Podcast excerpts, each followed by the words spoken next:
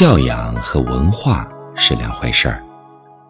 有的人很有文化，但是很没教养；有的人没什么太高的学历和学识，但仍然很有教养，很有分寸。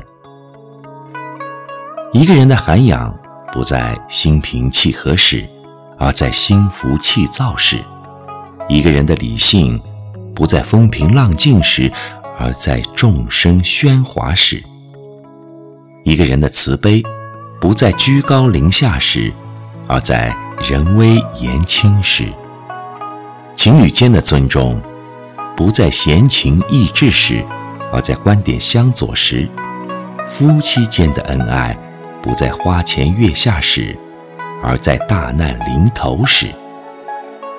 我喜欢收拾家，这是一种心境。收拾完特干净，会觉得很舒服。我觉得，男人最大的时尚就是多在家里待一待。其实，把所有该回家的人都招回家，这个社会就会安定许多。现在有多少不回家的人，不是因为事业，而是在酒桌上、歌厅里。如果晚上每个家庭的灯都亮了，也是一种时尚。好男人的基本标准，不一定要浪漫，但一定要负责任；不一定要挣大钱，但一定要养家；不一定要事事听父母，但一定要有孝心；不一定要三从四德，但一定要宠老婆。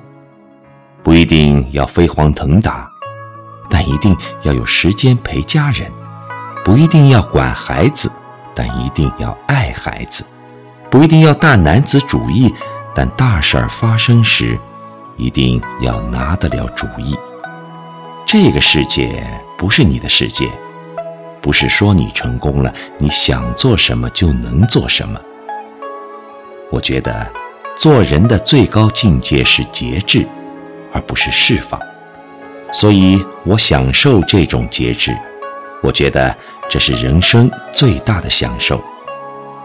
释放是很容易的，物质的释放、精神的释放都很容易，难的是节制。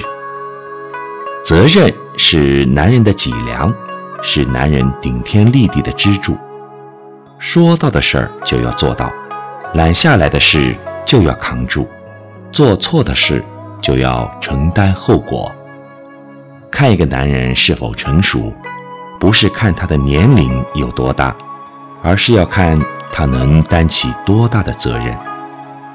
越是优秀的男人，承担的责任越大，负责任的范围也越广。即使做不了伟大的男人，也要做一个负责任的男人。